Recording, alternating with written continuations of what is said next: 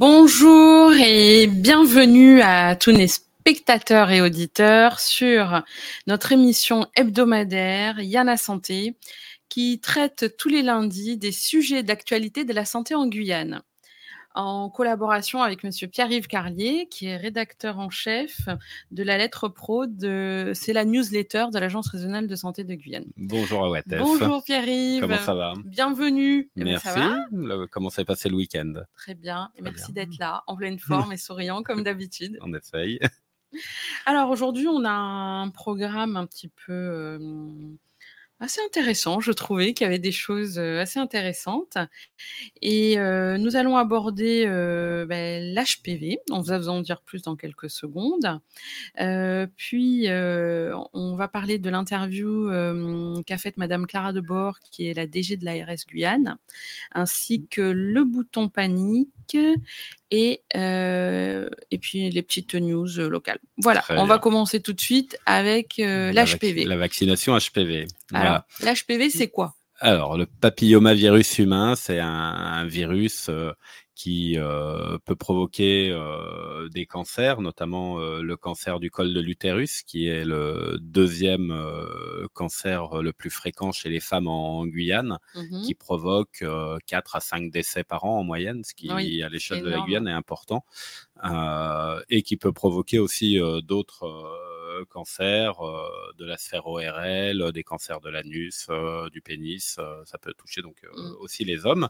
Et euh, les spectateurs l'ont peut-être euh, entendu ou lu. Il y a une quinzaine de jours, euh, le président de la République, Emmanuel Macron, a annoncé la généralisation de la vaccination HPV à tous les enfants qui sont en cinquième.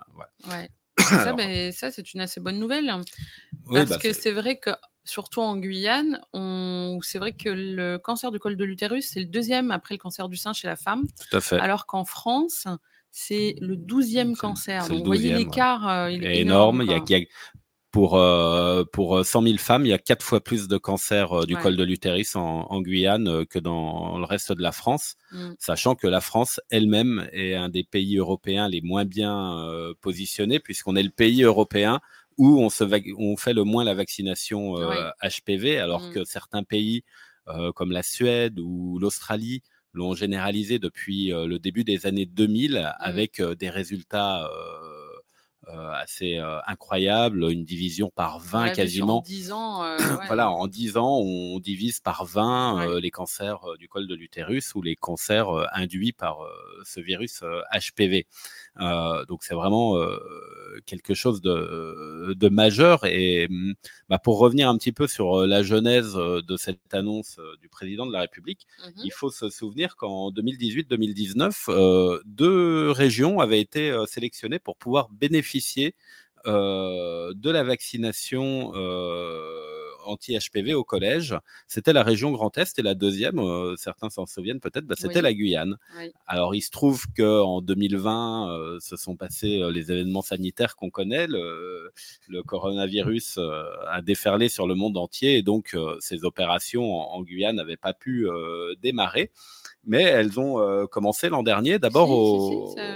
il y avait eu, bah, il y a eu l'an dernier. Alors, on m'a dit qu'il y avait peut-être eu Grand Senti en 2019, mais j'en ai pas retrouvé trace. Mmh. En tout cas, l'an dernier, il y a eu en avril au collège, une opération au collège de Marie Passoula. Et une seconde en octobre au collège de, de Saint-Georges. Et comme il faut faire un rappel entre 6 et 9 mois après.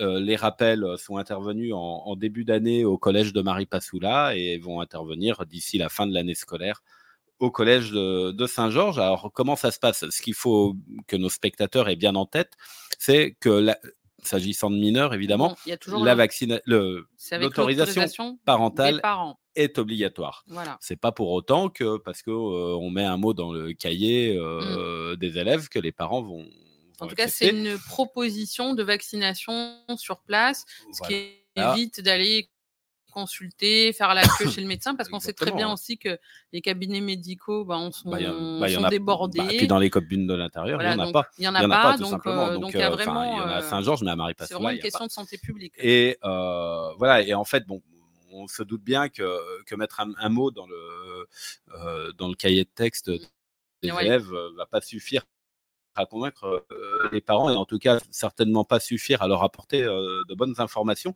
Donc en fait, ces deux opérations se sont ont d'abord été précédées par des rencontres organisées par les professionnels de santé des CDPS, les centres délocalisés de profession et de soins, avec les parents d'élèves, mais aussi avec les chefs coutumiers pour expliquer un petit peu ce que c'est cette vaccination, pourquoi elle est faite, quels sont ses avantages, quels mmh. peuvent être les risques, s'il y en a? Bon, s'agissant de la vaccination HPV, il y, en a très peu.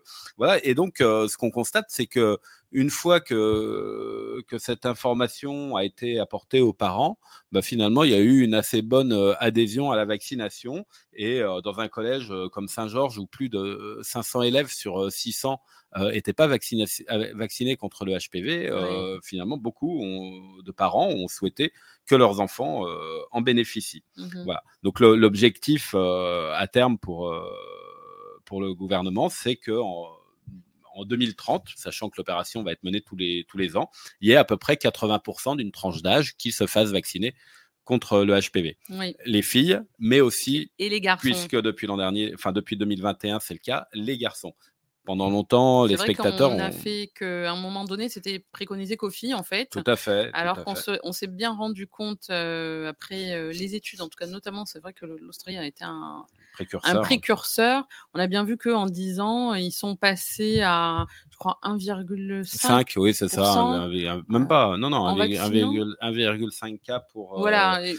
pour 100 000, alors que nous on, est à, nous, on est à 24. Hein. Voilà, en vaccinant et les filles et les garçons. Voilà, bah oui, puisqu'effectivement, le, le, le, le, papillomavirus humain est transmis essentiellement pendant les relations sexuelles et que mmh. bah, elles peuvent généralement se dérouler entre un, homme et une femme, et donc euh, d'où l'intérêt de se faire euh, vacciner, euh, de, vacciner les deux. Alors, pour donner des ordres d'idées, en France, le cancer du col de l'utérus, c'est 3000 cancers par an, dont 1000 euh, vont se terminer malheureusement par un décès. Hein. donc c'est vraiment des, chiffres qui sont euh, qui sont vraiment importants. Et donc en, Guyane, on a 24, euh, donc comme je disais, 24 cancers pour 100 000 femmes, 24 cancers du col de l'utérus, c'est énorme. Bah, c'est énorme, c'est quatre fois. C'est-à-dire que déjà le dépistage ici, il se fait pas forcément.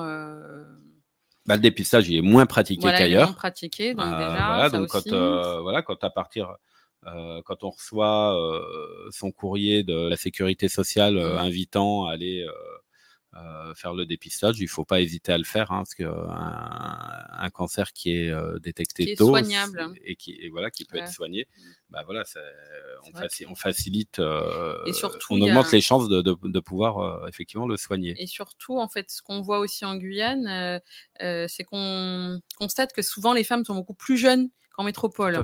La, la, survenue, elle est quand même autour de la quarantaine d'années. Oui, c'est 49 ans en Guyane, alors que dans l'Hexagone, c'est 53 ans. Donc il y a quand même un écart de, de 4 ans. Alors non seulement il est détecté plus jeune, mais aussi souvent à un stade plus, avancé, parce qu'il n'y a pas eu euh, bah, ce dépistage, qui est, qui, le dépistage n'a pas été fait euh, suffisamment tôt. Et donc, euh, bah, qui dit à un stade plus avancé, mmh. dit des, des chances de survie en même temps, On ne voit pas trop hein, notre utérus, donc c'est un petit peu compliqué compliqué d'aller voir ce qui s'y passe. c'est pour ça qu'il faut. J'avoue que des fois, c'est. Non, mais c'est vrai qu'il y a euh, toute cette démarche et souvent, euh, euh, il est important d'aller bah, consulter son gynécologue, son médecin traitant, les sages-femmes aussi, elles ont aussi un rôle assez important que parfois la population ne connaît pas. Mmh en fait, on peut accéder à une consultation auprès de la sage-femme, en tout cas, ne serait-ce que pour avoir une petite consultation de prévention, j'ai envie de dire. Mmh voilà, donc c'est possible. Prenez rendez-vous. Tout à fait, voilà. voilà. Les sages-femmes libérales. Et puis donc, euh, bah, votre, euh, sage-femme, mais aussi euh, votre gynécologue, tout, comme votre, tout comme votre médecin traitant, pourront vous proposer, si vous êtes dans la tranche d'âge, c'est-à-dire entre 11 et 19 ans, la vaccination HPV. Et à partir de la rentrée, sans doute d'autres professions, bah, notamment vous, hein, les infirmières. À partir de la rentrée, les infirmiers, les, pharmaciens bah, les sages-femmes peuvent déjà vacciner, il me semble. Voilà, mais là, on, je crois qu'on augmente la tranche d'âge. voilà, on va augmenter à partir de 11 ans, en fait. À partir de 11 ans. C'est vrai que nous, jusqu'à présent, on pouvait vacciner, mais qu'à partir du moment où la personne était majeure. Alors, c'est vrai que souvent. S'agissant du HPV, voilà, est assez réduit, puisque on préconise jusqu'à 19 ans. Hein. Voilà. Alors, jusqu'à 19 ans, néanmoins, tant qu'on n'est pas rentré actuellement dans la vie sexuelle, on peut encore se on peut se faire vacciner euh, jusqu'à même 25, euh, 26 ans. Bah enfin, moi, je qu'il faut que effectivement ça c'est fait. Rappeler, c'est que outre effectivement la question euh, de l'âge, mmh. ce qui est important, c'est surtout de le faire effectivement avant de rentrer dans une vie sexuelle active. Voilà. voilà, ça c'est vraiment le jalon majeur. Donc, de ne pas se dire ça y est, j'ai 19 ans ou 20 ans, c'est trop tard. Pas, c'est trop tard. Non, non, non, non. Voilà. Et donc, pour, pour vous donner un ordre d'idée, donc en Guyane, c'est une fille sur 6, 15%, mmh. qui, entre 11 et 19 ans, ont reçu au moins une dose de vaccination HPV. Dans l'Hexagone, c'est un tiers, une sur trois. Mmh. Et on est vraiment, encore une fois, le, pays le plus en retard en Europe, puisque ensuite, le deuxième pays le moins bien vacciné, c'est l'Allemagne, où il y a quand même un petit peu plus de 40% euh, des femmes qui sont vaccinées contre le HPV. Mmh. alors, on est très très loin euh, de pays comme euh, le Royaume-Uni, 82%, 4 femmes sur 5 sont vaccinées contre le HPV. C'est la même chose au Portugal et en Suède.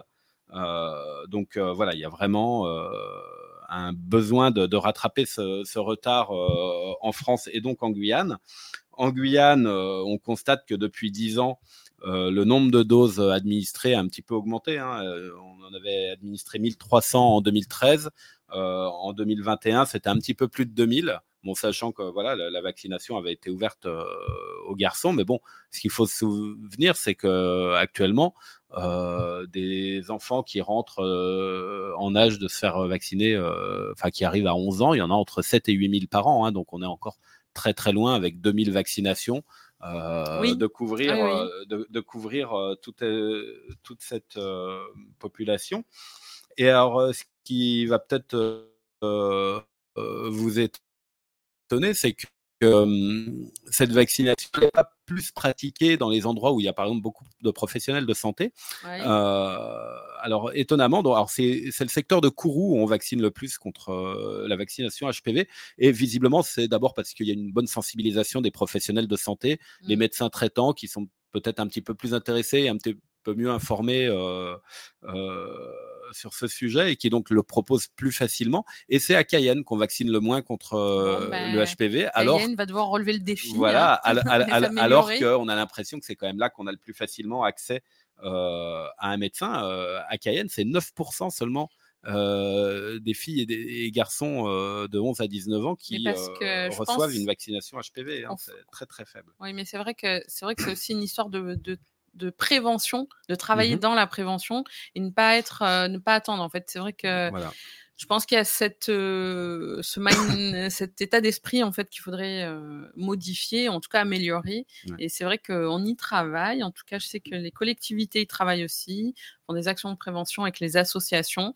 il y a beaucoup d'associations. Euh, bon, donc voilà, donc on va améliorer tout ça. Voilà. Mais donc, merci. Voilà, bah, j'ai encore quelques éléments parce qu'on on, parlait quand même tout à l'heure du bénéfice et du risque de se faire vacciner contre le HPV Parce qu'il y a forcément toujours beaucoup de questions hein, autour de, ces sujets de, vaccins. Alors, le, bénéfice, euh, euh, bah, c'est d'abord effectivement une diminution des, cellules précancéreuses. Ça, ça a été remarqué dans toutes les études qui ont été faites sur le sujet. Une diminution d'environ euh, deux tiers. Donc, ce qui, dit moins de cellules précancéreuses dit bah, moins de risque de développer un, un cancer. Et alors s'agissant des risques, il y avait eu il y a quelques années, enfin maintenant il y, a, un petit bout, il, y a, un bon moment, une inquiétude vis-à-vis de la sclérose en plaques, de choses comme ça. Fait, mais ça c'était pour d'autres vaccins aussi. Alors c'était pour d'autres vaccins, mais certains l'avaient aussi, on avait aussi parlé pour pour le HPV. Et en fait, bah, ce qui avait été démontré pour ces vaccins, c'est qu'en fait, c'était, enfin, euh, on rentrait, euh, enfin, on était strictement dans la moyenne statistique euh, des personnes qui développaient une sclérose en plaques, qu'elles aient été vaccinées ou pas. Alors il y avait eu un focus de fait là-dessus et donc tout le monde avait eu l'impression que le chiffre était plus important, mais en fait quand on, on reprenait vraiment des grosses cohortes de personnes vaccinées, on se rendait compte qu'il n'y avait pas plus ni moins chez les personnes vaccinées ou, qu'on ne soit pas vacciné. Donc, voilà. Et puis donc, pour terminer, enfin, rapidement, donc sur le schéma vaccinal, donc comment ça se passe? Alors, euh, pour les adolescents qui reçoivent euh, leur première dose entre 11 et 14 ans, il y aura une deuxième injection qui va être réalisée entre 6 et 13 mois plus tard. Voilà, donc ce sera deux doses et après ce sera terminé. D'accord. Pour ceux qui reçoivent entre 15 et 19 ans, mmh pour les personnes euh, immunodéprimées, donc là, il y aura une deuxième dose deux mois après et une troisième quatre mois, plus tard. voilà, donc six mois après la première. donc là, ce sera un schéma à euh, trois doses. Et puis donc, bah, c'est un vaccin qui est pris en charge à 100% par l'assurance maladie. Euh, alors, euh, pour les personnes qui bénéficient de l'aide médicale d'État ou de la complémentaire santé solidaire, l'assurance maladie prend à 100%. Pour les personnes qui ont une mutuelle, l'assurance maladie prend à 65%. Et généralement, c'est la mutuelle, qui, qui, voilà, qui, couvre le reste.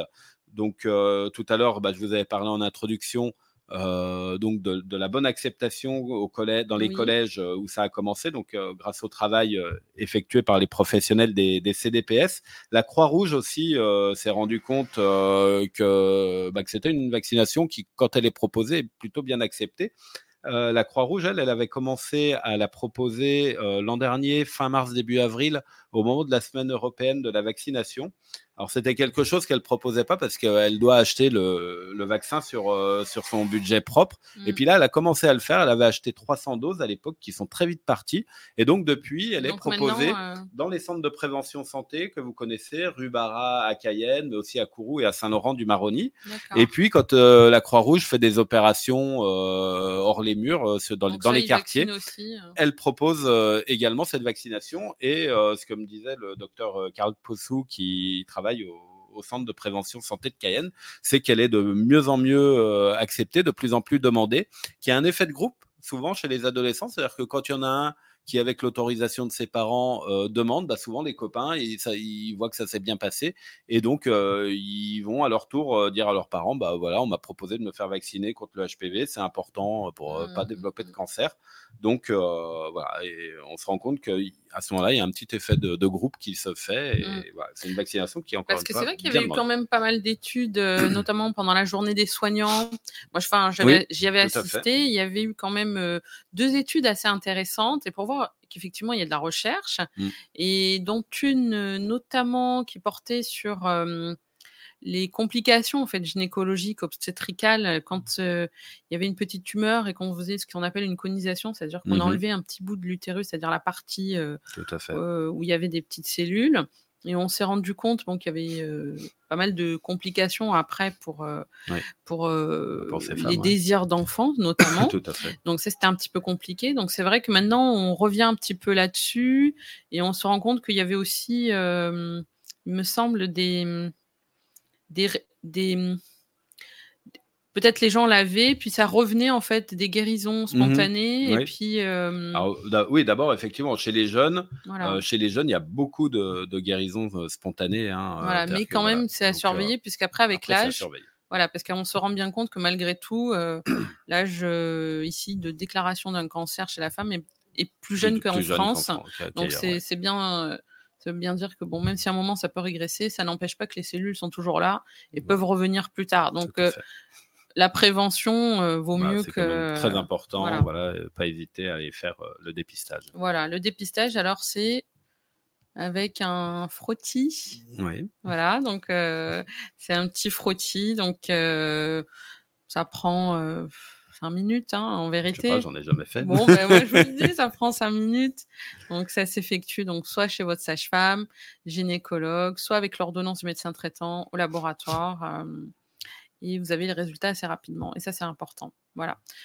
Très bien. Bon, bah, je crois qu'on a fait le tour. Bah, on aura sans doute l'occasion d'y revenir, bah, notamment euh, quand euh, les opérations vont démarrer. Donc, oui, euh, oui, oui. Voilà, donc voilà, on, reviendra sur ces sujets-là. En tout cas, n'hésitez pas, hein, mettez en commentaire s'il y a des questions, bien évidemment. On, vous répondra voilà, sur l'émission, une émission prochaine. Avec grand plaisir. Bon, Bah, écoutez, maintenant, on va parler du bouton panique. Oui, tout Voilà. à fait. Alors, euh, ce- alors qu'est-ce que c'est que ce bouton panique?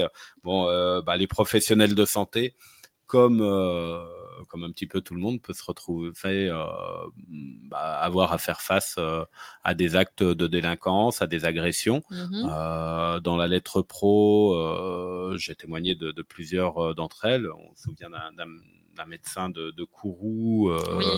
euh, il y a un peu plus d'un an, voilà, qui avait été euh, agressé, dans, certains dans, dans leur cabinet. Euh, voilà, il, bah vous, enfin, Bah, vous, tra- voilà, vous travaillez dans des conditions qui sont pas faciles, Non plus, oui. où que ce soit, mais en plus certains font le choix de s'installer dans, dans des quartiers un petit peu plus sensibles que d'autres. Euh, voilà, donc. euh, bah, en fait, semaine- c'est une, réponse des médecins, en fait, de l'URPS médecins. voilà, exactement, de, de l'Union régionale, donc c'est les représentants syndicaux des, des médecins, euh, voilà, qui donc, euh, je, je vais vous expliquer dans quelques minutes comment ça fonctionne, on euh, commence à distribuer ce, ce bouton panique qui permet d'alerter quelqu'un euh, de manière très simple. Euh, bah, D'abord, ils ont fait une petite tournée mercredi euh, de six cabinets à laquelle j'ai euh, assisté. à laquelle vous étiez effectivement en tant que représentante de la mairie de Cayenne. Voilà, donc ils ont distribué ça bah, dans deux cabinets de la route de Baduel, ensuite Mhm. à, à Montlucas au docteur Elodie Misran, à Cognola-Mirande, à Matoury euh, au docteur euh, Higuet, euh, au bourg de Rémire, je crois, et puis donc le dernier, c'était au cabinet euh, de Soula. Euh, voilà, donc bon, certains quartiers où, où ça bouge un petit peu. Euh, Mm. Moi, mercredi, j'ai rencontré euh, le doc- docteur Elodie Misran et euh, bah, nos spectateurs s'en souviennent peut-être. En juin 2021, il y avait eu une fusillade Oui. euh, à Montlucas et ça s'est passé devant son cabinet.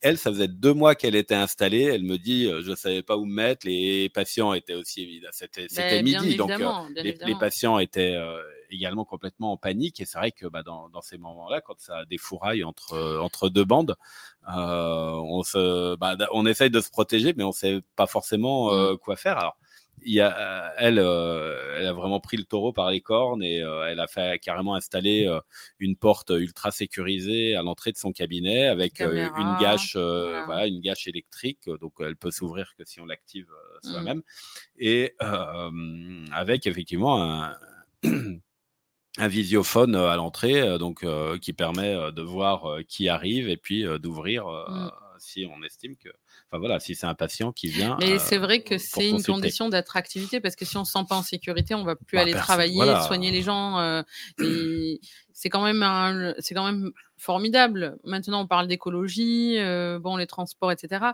Donc c'est vrai que si on peut avoir son médecin, son praticien, son infirmier dans son quartier, pourquoi prendre la voiture? C'est bah c'est quand bah, même puis beaucoup plus voilà, simple. C'est vrai que bah, les, les médecins, comme les autres professions de santé, et puis un petit Voilà. peu comme tout le monde, s'ils se sentent pas en sécurité en Guyane, ils bah, vont ils iront euh, travailler ailleurs. hein. Voilà. Voilà.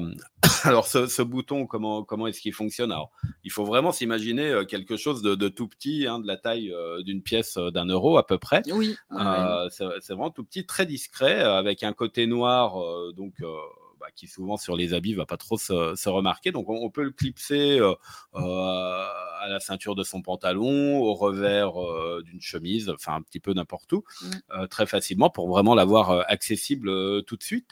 Et euh, en appuyant deux fois dessus, ça va, euh, grâce à une connexion Bluetooth avec son téléphone, ça va alerter soit euh, une des personnes qu'on a préenregistrées euh, dans cinq l'application. On peut avoir, on peut, en- on peut enregistrer jusqu'à cinq personnes. Donc ça va Mm. signaler à la personne qu'on a que, que, que le médecin a donné une alerte Mhm. et donc la personne va pouvoir l'appeler ou appeler euh, les forces de l'ordre. Enfin, Voilà, si, oui. elle, si elle appelle et qu'elle constate que la personne ne répond pas, que Mais le médecin répond souci. pas, c'est qu'il y a un problème. Voilà. C'est géolocalisable.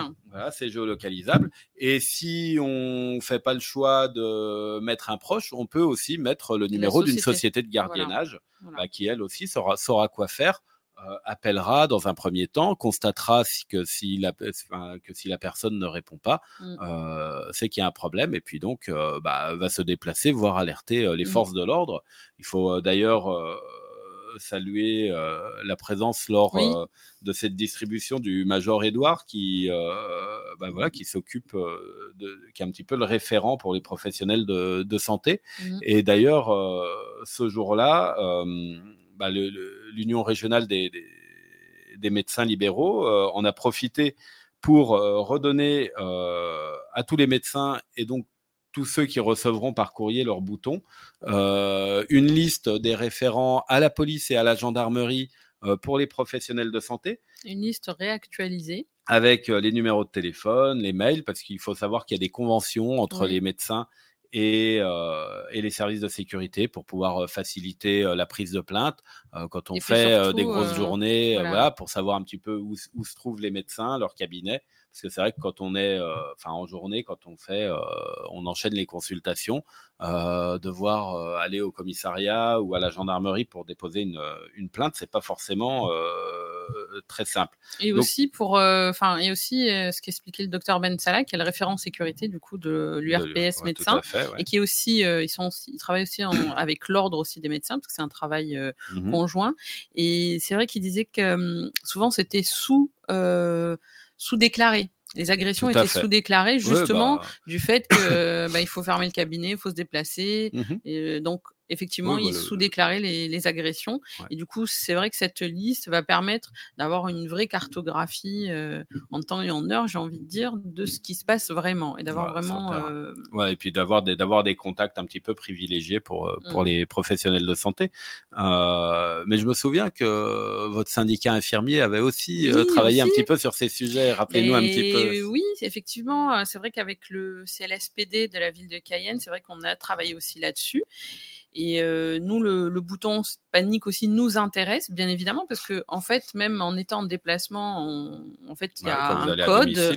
Voilà, il y a plusieurs clics à faire, c'est discret, et on peut déclencher effectivement une alerte avec géolocalisation. Ça, c'est important parce que nous, on se déplace, on va dans les quartiers, mmh on va dans des endroits. Voilà, on n'est pas toujours au même endroit. On va chez des particuliers aussi parce que il peut y avoir aussi des problématiques. c'est pas forcément de, de, violence, on va dire habituel, enfin, oui, j'ai envie de bah, dire habituel, non, mais euh, de violence de, de rue, enfin de, de, voyous. ça peut bah, être aussi parfois chez des patients parce qu'il y a des problématiques. Euh, et puis il peut y avoir des tensions quand on, des est tensions, malade. Euh, voilà, tout se passe pas toujours très bien. Hein, Donc effectivement, ça peut arriver. Et c'est vrai que c'est rassurant, cette, ceci est rassurant. Alors c'est vrai que nous, on a travaillé là-dessus pareil. on, nous avons fait une liste aussi de référents, de contacts, en sachant aussi que les adhérents du syndicat peuvent nous contacter euh, et on, fera l'intermédiaire, l'interface, parce que évidemment, on ne peut pas forcément donner tous les numéros tout le temps. Et juste, je tiens à rappeler, parce que ça, ça a été vraiment une préconisation des policiers et des gendarmes, c'est vraiment de dire qu'en cas d'alerte immédiate, c'est le 17. Ça, ça ne change pas. Quand on doit donner une alerte, c'est le numéro 17 et c'est tout. Et nous avons aussi profité de ce moment-là pour rappeler qu'il y a un SMS aussi. Par SMS, on peut donner aussi une alerte mmh d'urgence. Imaginons qu'on soit dans une situation où on ne peut pas parler pour X ou Y raison. moi, je pense aux attentats, je pense à tout ça. nous ne sommes pas à l'abri. bon, mmh voilà, tout peut arriver. En fait, il y a le numéro 114 aussi auquel on peut accéder par SMS. Ça fonctionne puisqu'on s'est posé la question avec des collègues, nous l'avons testé. Effectivement, alors c'est vrai que la réception de ce SMS est en métropole, mais c'est un centre H24, 7 jours sur 7. Bah, et en fait, qui vont réorienter effectivement les secours. Ils vont contacter les secours de Guyane en disant, bah voilà, il se passe ceci, cela, la personne ne peut pas parler. Voilà, voilà, voilà. Et c'est vrai que ça, c'est important à savoir, puisque ce sont peut-être des petits gestes, mais qui peuvent avoir mmh un impact assez important. Alors, c'est vrai que nous, on avait aussi, lors de la réunion qu'on avait organisée avec les infirmiers libéraux, on avait eu, c'est vrai, le soutien de l'ARS aussi, donc avec Madame Debord qui était venue, qui nous avait assisté. nous avions eu le soutien de la mairie de Cayenne, de la gendarmerie, de la préfecture, de la police nationale, la police municipale. Donc c'est vrai que quand on en parle, quand même, on se sent écouté. Il y a une vraie réflexion autour de ces sujets-là. C'est un sujet d'attractivité aussi, et il est important que les professionnels comme les habitants et les mmh concitoyens se, se, sentent en sécurité sur des actes, j'ai envie de dire, de la vie quotidienne en fait. Voilà, et puis donc, bah, effectivement, c'est l'occasion de rappeler bah, à toutes les personnes qui ont besoin mmh. d'aller consulter leur médecin, de voir une infirmière, que bah, pour ces professionnels qui ont beaucoup de travail, euh, il peut y avoir des journées un petit peu chargées où on est un mmh. petit peu tendu. Il y a d'autres personnes qui attendent, donc parfois la tension peut un petit peu monter. Donc ce qui est important, bah, c'est déjà si vous pouvez pas vous rendre à votre rendez-vous ou si vous allez être en retard, de prévenir, voilà, de bien dire combien il y aura de personnes qui vont consulter. Hein. Si on mmh. prend rendez-vous pour soi, mais qu'on arrive finalement avec deux enfants en plus, bah, là aussi, ça oblige le, médecin ou l'infirmier à se, réorganiser, euh, à prendre plus de temps, préparer ses, documents si on a euh, des ordonnances à présenter, si toutes ces choses-là, ça se prépare une consultation, on n'arrive pas mmh mmh euh, comme ça et comme ça, bah, ça permet à tout le monde de la faire dans de bonnes conditions et donc d'éviter ces, tensions qui peuvent survenir quand on bah, quand on a tous une journée un petit peu fatigante, quand on, attend, quand il y a du retard, euh, quand il y a plus de travail que ce qu'on pensait. Donc, euh, et puis en plus, bah, quand on est malade, euh, on peut être aussi des fois un petit peu plus sensible. Tout à fait, mais effectivement, on n'est pas au mieux de sa forme, donc c'est compréhensible aussi. il faut vraiment voilà, bien préparer sa consultation, penser à prévenir si on est en retard ou si on annule pour que, mmh. pour que ça se passe bien et éviter ces situations qui mmh. peuvent parfois dégénérer. Voilà, en tout cas, euh, c'est vrai que ça, c'était assez important. En tout cas, la visite euh, qui avait été organisée, donc il y avait l'URPS médecin, l'ordre, euh, des, médecins aussi. Voilà, c'est vrai que c'était assez intéressant. Le syndicat, le syndicat CSMF, et on a quand même la mairie de Cayenne, la RS, la police. Voilà, il y avait tout le monde. C'est vrai qu'on a eu une visite en fait dans un bus. Alors c'est pour ça que le docteur Bensala l'appelait la caravane de la sécurité. Et c'était assez intéressant parce que ça nous a permis d'échanger. Oui, c'est vrai que ça nous a permis d'échanger, de discuter. Et en fait, certains médecins c'était la première fois qu'ils se rendaient dans le cabinet de leurs collègues, qui allaient mmh visiter eux-mêmes. Donc en fait, c'était assez, euh, assez drôle. Euh, bah en fait, comment euh, finalement ils se connaissent, mais en fait ils ne savent pas forcément comment les uns et les autres, dans quelles conditions les uns et les autres travaillent. Et c'est vrai que d'avoir ces petits moments, ces temps de découverte, de se dire bah tiens comment tu travailles, comment tu fonctionnes, quelle est ton organisation. C'est vrai que ça c'est important, je pense, ah cet échange. quand on se rend au cabinet de Montlucas euh, qu'on arrive dans cette allée, alors qui est pas, euh, c'est pas les Champs Élysées, hein, l'allée de Montlucas pour ceux qui la connaissent un petit peu, qu'on voit que de l'autre côté de la rue, euh, il y a un petit groupe bah, qui est en train de faire du commerce de substances illicites. on se dit que bah, c'est pas des conditions très simples hein, pour le médecin. D'ailleurs. Enfin, on a eu le on avait le témoignage de gens bah, qui des fois se garent du côté où il y a ce, ce commerce de drogue pour mmh. aller chez le médecin et les gens euh, qui, qui deal leur disent non, non, vous allez vous garer de l'autre côté, euh, vous garez pas de ce côté-là. Euh, enfin voilà, c'est vraiment des conditions un petit peu particulières. Hein. Dans d'autres cabinets, on se garde du côté de la route qu'on veut. Bah, là, à Montlucas, c'est pas, c'est pas forcément le cas. Donc voilà, c'est vrai que c'est intéressant des conditions un petit peu particulières de, travailler. C'est aussi ce qui fait le charme de la QM. on va dire, un, un certain charme. en tout cas, on peut pas dire qu'on manque d'aventure ici. Voilà, bon, et eh ben, on va passer enfin au sujet, bah, puisqu'on parlait de l'ARS, eh ben de hum, l'interview qu'a faite euh, Madame Clara Debord, la DG de l'ARS. la directrice générale, effectivement. Elle a donné euh, la semaine dernière une grande interview à France Guyane, hein, qui ressort en édition papier depuis euh, quelques temps, et donc un, numéro de France Guyane qui est encore en vente bah, tout ce début de semaine, hein, pour ceux qui, veulent qui veulent le parcourir. Donc effectivement, deux, pages d'interview. Euh, ça faisait longtemps qu'elle n'avait pas pris euh, la parole. C'était euh, bah, l'occasion de à peu près trois ans après le début de l'épidémie de Covid-19, de, revenir avec du recul sur, sur toute cette période. Voilà, donc bah, évidemment, bah, rappeler que bah, quand ça nous est arrivé dessus, enfin, et quand ça a déferlé sur le monde, bah, personne s'attendait trop, enfin, ah. personne n'imaginait ça. On savait qu'on finirait par avoir, euh, par avoir un jour une pandémie mondiale, euh, parce que bah, euh, il y avait déjà eu plusieurs alertes avec d'autres virus qui avaient essayé de se diffuser, le, SARS-CoV-1, le, le, MERS, des, virus comme d'autres virus respiratoires, qui, pour tout un tas de raisons, n'avaient pas réussi à se diffuser. ça s'était arrêté enfin, tout seul. et celui-ci, bah, il a réussi à, franchir tout un paquet de, de barrières. voilà, elle rappelle que toutes les études avaient prédit que ce genre de virus apparaîtrait très probablement en zone intertropicale, ce qui est le cas de Yuan hein, en Chine, tout comme chez nous. Alors pourquoi dans ces zones-là? Parce que c'est des zones qui regorgent d'une biodiversité très importante. Enfin, la Guyane en est un, exemple majeur. Et donc, il y a des virus qui circulent ah chez les animaux, qui les rendent ou ne les rendent pas malades, comme chez nous, il y a des virus qui circulent, qui nous rendent, voilà, qui, nous, qui nous rendent ou rendent pas malades. Et comme c'est des zones qui sont en, développement, les interactions entre l'homme et l'animal euh, augmentent. Euh, en Guyane, il y a, bah, en Guyane, il y a les orpailleurs clandestins, mais il y a aussi euh, tout un tas de personnes qui peuvent aller en forêt pour des raisons scientifiques, pour aller se promener, parce qu'elles font le choix de vivre dans des zones un petit peu plus reculées. Et ces contacts entre plus fréquent entre les animaux et les humains augmente euh, bah, la probabilité qu'un jour il y ait un virus qui passe d'un autre animal à un autre mmh. humain, qui s'adapte, voire qui soit déjà adapté à l'humain, le rende malade et ensuite, d'une manière ou, d'une autre, circule. Euh, c'est vraiment des, sujets de recherche euh, majeurs. J'aurai d'ailleurs l'occasion d'en parler dans une prochaine émission.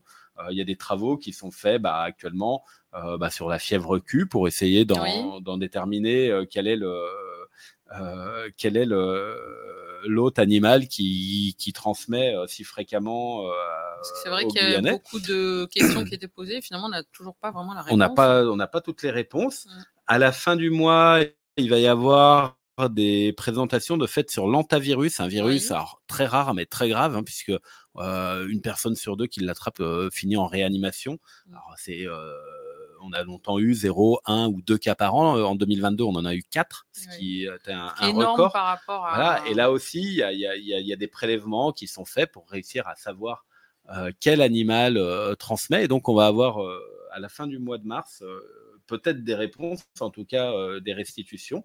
Il y a des travaux qui sont faits sur la lèpre et les tatous, parce que les tatous pourraient être, enfin, sont même, ça c'est une certitude. Mmh. Euh, vecteurs euh, de la lèpre et peuvent transmettre. Il y a, un important travail qui a été réalisé par le docteur euh, Roxane Schaub et que, je vous présenterai très bientôt. voilà, il y a vraiment, voilà, il y, a vraiment beaucoup d'interactions et donc, bah, même si on ne connaît pas exactement l'animal qui a transmis le SARS-CoV-2 à l'homme, qu'il y a aussi toujours l'hypothèse d'une fuite d'un laboratoire. Euh, bon, voilà, c'était l'occasion, euh, en tout cas, voilà, on a la certitude que c'est plutôt dans, les zones comme la Guyane et les zones euh, intertropicales où il y a ce risque. Et ensuite, bah, on l'a vu, hein, ça, a déferlé sur, sur, le monde, entier. voilà, donc bah, c'est l'occasion un petit peu pour Clara Debord de cette interview de revenir bah, voilà, sur la manière dont, dont, la crise a été gérée, sur ce qu'était le rôle de, l'Agence régionale de santé, de parler aussi des critiques euh, dont, euh, elle a fait l'objet à une, à une époque. Hein, euh, voilà, et comme elle le dit, hein, elle sait que, enfin, elle, a très vite compris que c'était pas des attaques personnelles, mais enfin voilà que bah, les autorités représentaient à la fois un petit peu bah, tout, tout, ce que pouvaient craindre certaines personnes, et puis aussi bah, voilà, des institutions vis-à-vis de laquelle certaines personnes pouvaient avoir une, une certaine défiance, mais souvent parce qu'il y avait quand même un peu une réaction euh, de peur euh, vis-à-vis de, ce, virus au, départ. Donc euh, voilà. Il y a eu aussi, aussi, je pense, des, des incompréhensions. Il y a des choses, c'est vrai qu'on n'a bah, pas forcément compris. bah non, non, des, messages contradictoires. Donc ah, les, connaissances, je m'en souviens.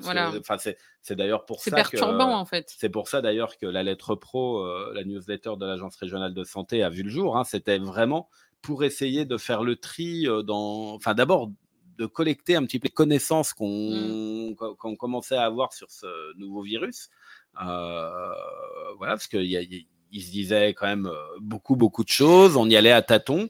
Tous les jours, il y avait des nouvelles études qui apportaient de nouvelles informations, certaines qui étaient contradictoires, parce que c'est évidemment en cherchant qu'on trouve et donc bah, en, allant un petit peu plus hein. loin, voilà, les choses évoluaient. Euh, enfin, il faut quand même se rappeler qu'au tout début, on se posait la question de savoir si euh, le virus pourrait circuler en climat euh, tropical, hein, quand on n'était pas encore concerné. Et bah, on en a eu très vite la réponse. Hein, malheureusement, on a été autant touché que les autres. Voilà, donc la lettre pro est vraiment arrivée dans, dans ces circonstances pour essayer de, voir, bah, de faire le point sur l'état des connaissances, voilà, ce qui était pas très simple, mais en tout cas qui moi m'a permis bah, de voir un petit peu comment la science se crée. aussi. Voilà, c'est-à-dire voilà, vraiment ce travail de, de recherche, de vérification, de vérification, puis ensuite effectivement, qu'est-ce qu'on fait? de ces connaissances-là? Voilà, donc c'est vraiment, c'était vraiment un, travail passionnant. Maintenant, j'ai la chance de, parler de plein d'autres sujets. Mmh. Voilà, et puis donc, bah, dans cette interview, Clara Debord revient aussi bah, sur ce qu'était le quotidien de l'agence régionale de santé à ce moment-là.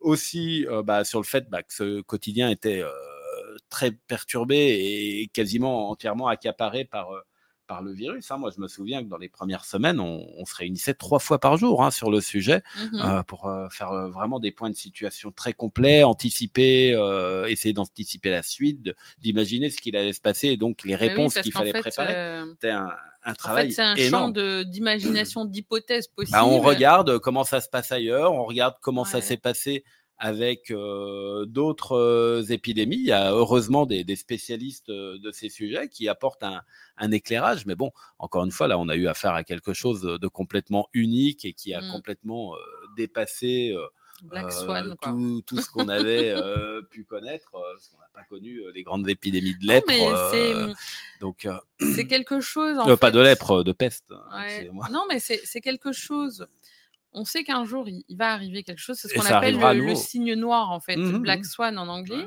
Et en fait, ce sont des statisticiens en fait qui étaient dont qui en fait qui expliquaient que parfois en fait il y a un événement qui survient qui est complètement inattendu, en sachant qu'un jour il y aura un événement inattendu. Mais comme il est Inattendu, de, difficile de, par définition inattendu, de s'y préparer. On n'a pas la possibilité en fait de, de le prévoir en fait. Bah et c'est vrai que la force quand même de l'être humain, c'est quand même de pouvoir réagir et de s'adapter euh, mmh à l'improbable. Hein, oui, tout à fait. Ouais.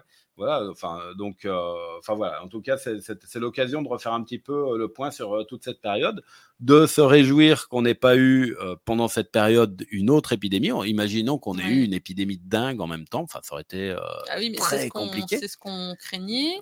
et ça n'a pas, été le cas. Euh, donc, France Guyane en profite pour interroger sur les tout premiers cas qu'il y a eu cette année de dingue. Mmh. Et donc, ce que Clara Debord rappelle, c'est que pour l'instant, on a vraiment des cas sporadiques qui ne créent pas de foyer épidémique. on ne sait pas évidemment combien de personnes l'ont contracté, puisqu'on ne se fait pas systématiquement tester euh, pour la dingue, même si c'est important de le faire parce que bah, ça permet justement de repérer des démarrages d'épidémies, de se dire, bah, tiens, dans tel secteur, il commence à y en avoir un petit peu plus qu'ailleurs. Alors, euh, il y, a, le dépistage hein, à travers mmh les tests pour le savoir. Après, il y a le réseau des médecins sentinelles. Hein, quand on va voir euh, son médecin, qu'il fait pas, qui vous envoie pas au labo faire un test, mais qu'il suspecte que ce soit une dingue parce qu'on connaît un petit peu les symptômes, tout ça, parce qu'il aura entendu qu'il y en avait eu d'autres euh, dans la commune.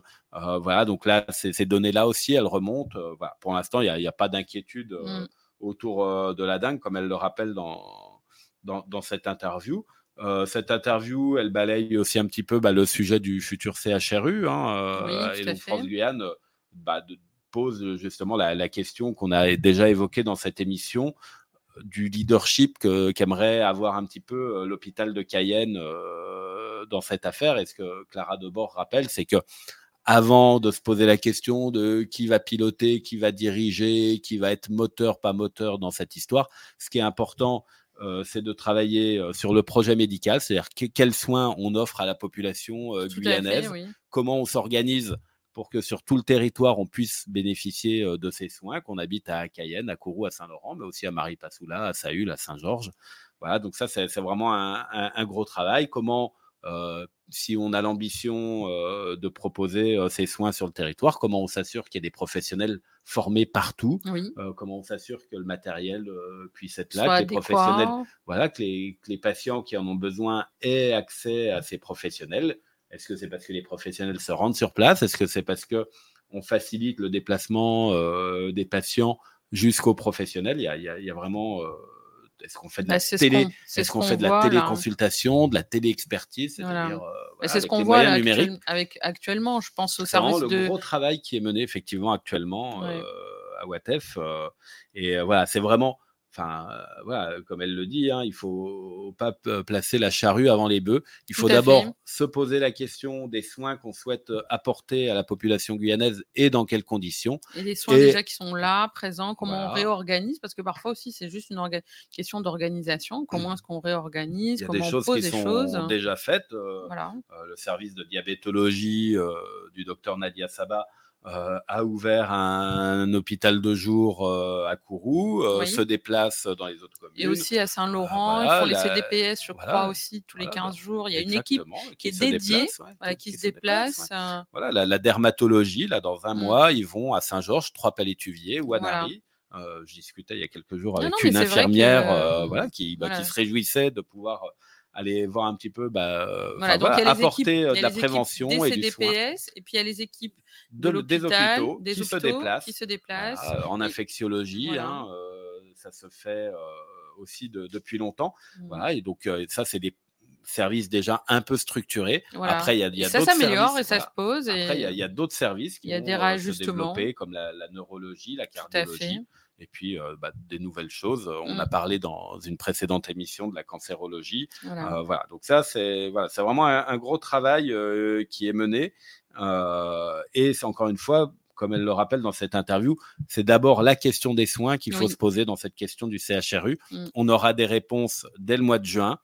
Et en fonction de ce qu'on veut développer, effectivement, les, les, professionnels de santé, les, les directeurs vont trouver euh, la meilleure organisation euh, à, bah, à adopter pour. Euh, les professionnels de santé ont déjà, j'ai envie de dire, l'habitude de travailler ensemble, en fait. Alors, certains ont l'habitude, et puis d'autres, on s'en rend compte, ne se connaissent pas bien, ne savent pas vraiment ce que fait l'autre, et c'est parfois ça qui crée ah, des incompréhensions. c'est petit, la Guyane. comme vous l'avez dit tout à l'heure, certains médecins libéraux connaissent leurs confrères, mais n'avaient jamais vu leur cabinet, ne savaient pas dans quelles conditions ils travaillaient, ne savent pas forcément euh, bah, qu'ils ont suivi telle ou telle formation, qui sont un petit peu spécialisés sur tel sujet. Euh, et donc. Euh, bon, alors le secret de la réussite, c'est la communication? Bah, c'est important. En tout cas, moi, c'est ce que j'essaye à travers la lettre pro et de, faire connaître un petit peu ce que chacun fait. Mmh. Et bah, c'est souvent quelque chose que les professionnels de santé me disent apprécier parce que bah, souvent, ils savent pas ce qui se passe dans l'hôpital d'à côté, des fois dans leur propre hôpital. Oui en fait, on est tellement euh, la tête dans le guidon il y, a des nouvelles prises en charge euh, qui sont euh, proposées et bah, c'est important de les faire connaître parce que bah, le médecin traitant en ville qui a un patient qui a un problème particulier, on parlera tout à l'heure du rétrécissement de la carotide, par exemple. Euh, bah, s'il ne sait pas qu'en Guyane, il y a la possibilité mmh. euh, de se faire opérer, mmh. bah, il va euh, chercher une Evasan pour, dans l'Hexagone pour son patient. Son patient, s'il ne peut pas s'organiser, bah, il va rester avec son problème de santé longtemps, alors que finalement, il y avait une solution sur le territoire. on l'a vu avec enfin beaucoup, beaucoup de, de prises en charge. Là, il y en a encore d'autres qu'on m'a évoquées pour euh, bah, des, problèmes, par exemple, d'incontinence. Euh, il y, a, il y, a des, euh, il y a encore des, nouvelles solutions dont, j'aurai bah, l'occasion de, parler dans, de prochaines émissions. on va vous laisser le, temps de, un petit peu de suspense. Bah, déjà, le temps de rencontrer les professionnels pour qu'ils m'expliquent un petit peu les prises en charge. Ça pourrait nous en dire un peu plus. Proposer, exactement. Voilà. En tout cas, cette interview de Clara Debord euh, elle est à retrouver dans, France Guyane encore en, ce début de semaine. Donc n'hésitez pas si, ça vous ben, intéresse à aller euh, l'acheter et à le lire. Mais oui, tout à fait. Euh, ben, je pense que hum, c'est une bonne chose de, pouvoir en fait avoir ce retour un petit peu en arrière de, voilà, de... avec un petit peu de recul. voilà, c'est vrai que on n'est plus dans, le show de l'époque. Effectivement. Bon, bah écoutez, euh, juste alors une petite info pour conclure. Euh, donc, euh, le vaccin a la possibilité de prolonger la vaccination contre la, grippe. voilà, contre Tout à fait, effectivement. Donc, bah voilà, on peut se faire vacciner encore jusqu'au 31 mars. Voilà. pour ceux qui ne l'ont pas fait et qui seraient à, risque bah, d'avoir des, enfin voilà, de développer une forme grave, il il faut pas hésiter à le faire. Hein. Vous avez plus mmh. de, enfin voilà, vous êtes un petit peu âgé, vous avez des fragilités, une maladie chronique. Mmh. N'hésitez pas. On le sait, cette année, la grippe, elle a démarré plus tôt et elle a été plus intense que les années précédentes. elle est toujours là. Alors en Guyane, ça recule depuis le début du mois de février. On n'a pas eu de chiffres la semaine dernière. On les aura, on les aura bientôt. voilà. Et elle, elle, circule toujours, donc n'hésitez pas. Hein, surtout si vous êtes, voilà, encore une fois, âgé, si vous avez des fragilités, une maladie chronique, n'hésitez pas à vous faire vacciner. Vous avez la possibilité jusqu'au 31 mars. Eh bien, merci Pierre-Yves Carlier merci pour euh, toutes ces informations. C'était très intéressant. Ben, Et on se retrouve lundi prochain. Pour une nouvelle émission. Pour une nouvelle émission. De avec... nouvelles informations. Voilà. Merci beaucoup. Bonne euh, fin de journée à tous. Au revoir.